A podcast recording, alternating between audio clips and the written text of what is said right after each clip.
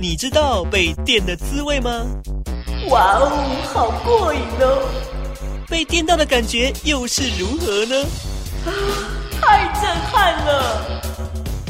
一部部精彩的电影，准备让你电上瘾。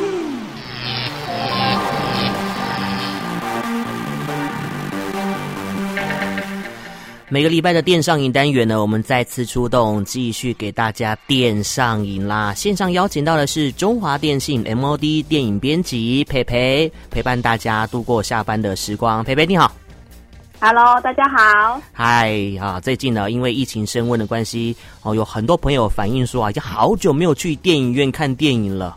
哦，所以呢，我们为他找到一个解套的方案，就是呢，躲在家里面安心的看电影。今天呢，要推荐三部作品，都是可以在平台上面观赏的。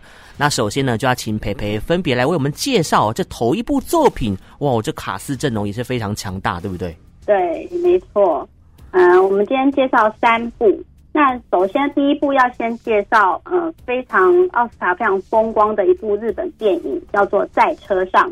那这个在车上呢，它其实当时是入围四项奖项：最佳影片、最佳导演、最佳改编剧本跟最佳国际长片，也是以前的外语片。嗯，那它最后就获得了最佳国际影片。它的上一届其实是寄生上流，所以其实以亚洲电影要进去奥斯卡得到这个奖项，真的是非常不容易。那我来介绍一下这个在车上它是什么样的电影。在车上，他其实是嗯，日本有一个一个当代的大师，他叫做滨口龙介，他是一个新的导演，但是他真的是在这部片完全展现他的才华。那他的电影这一部是改编村上春树的一个短篇小说集，叫做《没有女人的男人》。那他其实很厉害，他把这三篇呃小说短篇改编成这个长片，而且呢，他更厉害的是。他在这个长片里面又有一个剧中剧的设计，所以整个电影会让人家觉得说：“哇，果然是大师等级。”那说到卡司，这一部片其实是由日本影帝西岛秀俊所主演的。然后呢，嗯，故事大概是在讲说，嗯，男主角他是一个剧场的演员，那他后来也变成一个导演。那他有个太太是在电视台做编剧，两个夫妻感情非常的好。那他们因为工作性质有点雷同，所以他们就常常在车上。如果他太太在，就讨论他写的剧本。那当他一个人开车的时候呢，他就会放录音带。那录音带里面就是他太太念他要嗯、演出的舞舞台剧的台词，然后他会故意把他的角色空白。那接着就会是男主角自己念嘛，这样子就可以反复的去呃背这个舞台剧以及融入那个情境。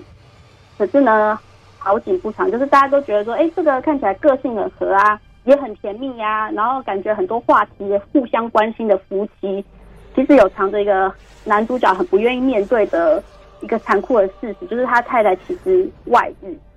那后来他太太也因为意外过世了，所以这个就让男主角非常的痛苦。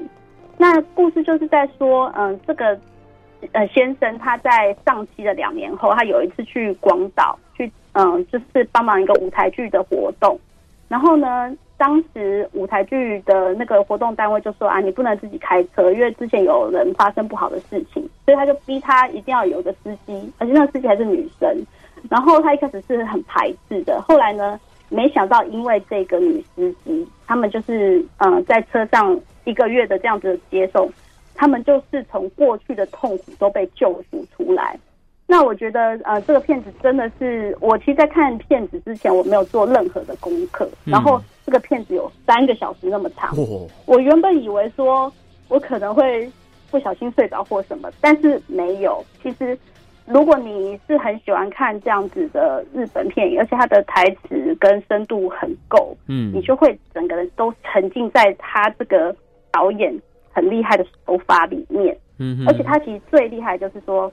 好像你看起来是村上春树的小说改编，但他其实看起来是这样子，可是他的故事里面的灵魂是另外一个剧本，然后就说是他演的舞台剧，所以我觉得他的设计真的是非常大师等级的，那超级推荐。所以如果你还没有看过这一部最佳国际影片的话，你一定要来，呃呃，不是，一定要在我们的平台上看这个片子哈，它现在已经是已经上架了。但是我还是要温馨提醒一下，因为它有一些儿童不太适合的画面会出现，所以呢，记得要趁小朋友不在的时候再点开来哦。是是是啊，培培非常贴心哦。最后这个重点呢是非常重要的。对对对对。哦，如果说呢小朋友在家里面呢跟你一起看电影的话呢，我们可能就可以选择下一部作品，对不对？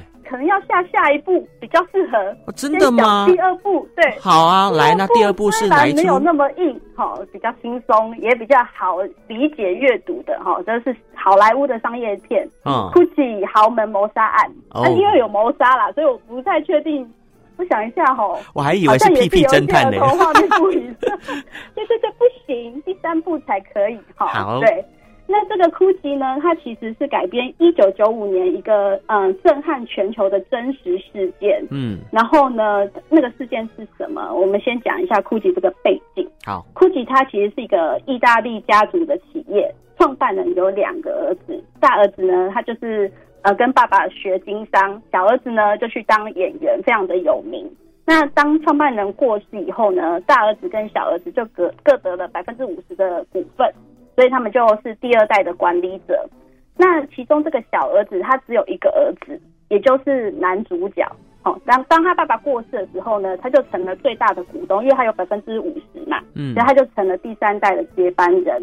可是呢，他在四十七岁的时候，就在他自己的米兰办公室大楼被暗杀身亡，这是真实的事件。然后呢，凶手就是他的老婆，人称时尚黑寡妇。那他的经典名言就是：“我宁愿在劳斯莱斯里面哭泣，也不要在脚踏车上哭。”就是一样有在车上，只是要豪华名车，嗯、好吗？对。然后呢，当时这段呃婚姻，其实男主角的爸爸很反对，因为他跟那个女生互动，就觉得说啊，这就是暴发户的后代，脑袋空空的，很像拜金女。然后呢，还父子革命什么的。然后后来当然就是呃，就是回归啊，然后又接班，所以他们其实。呃，在前十年是过着甜蜜夫妻的生活，可是没有想到后来就会变成恐怖的惊世夫妻这样子。嗯，对，所以这一部呢，到底为什么一个亲密爱人会变成买凶杀人？哦，所以大家听众朋友一定要来看这个好电影《Gucci 豪门谋杀案》。哦，有点像是西方版的《后宫甄嬛传》那种感觉哦，哦，好多这种元素在里头，重口味啊。是是是。好，那接着下来呢，真的就是合家观赏的一部动画片了。这部才是真的安心点，不要怕这样子。对，这部也是我们独家抢先看的好动画，叫做《屁屁侦探苏芙蕾岛的秘密》。那如果你们家里有幼稚园或是国小的小朋友，你一定知道这个超红的日本明星侦探。然后他其实是全球最臭屁的，没错，因为他的脸就是一个屁屁这样子。可是呢，他的智商有超过一千哦，是一一零四呢。所以呢，小朋友都非常爱这个儿童推理卡通。那这一次故事就是说，里面有个怪盗 U，他又要去偷宝藏，所以呢，屁屁侦探呢就带一行人去苏芙蕾岛，要去保护这个宝藏，还要解开秘密。那小朋友其实看了一定就会哈哈哈，所以就是嗯。呃对，小朋友在的时候就点这个。啊，如果夫妻两个人就可以去在车上这样。好，以上推荐三部，希望大家喜欢。嗯，大家都非常期待哈、哦，下个月的这个电影哪有哪些片段精彩的？哦哦、下个月超强的，到时候再分享。哇，卖个关子这样子哈、哦。对呀、啊，对呀、啊。嗯，今天非常谢谢中华电信 MOD 电影编辑培培在线上分享这三部好看的作品。我们刚刚有粉丝呢，及时传讯息说，这个 Gucci 这一部啊，真的是演的好，剧本也好，还有在车上呢，也是非常值得一看的作品。感谢培培，没错没错，嗯，好，谢谢，拜拜。拜拜。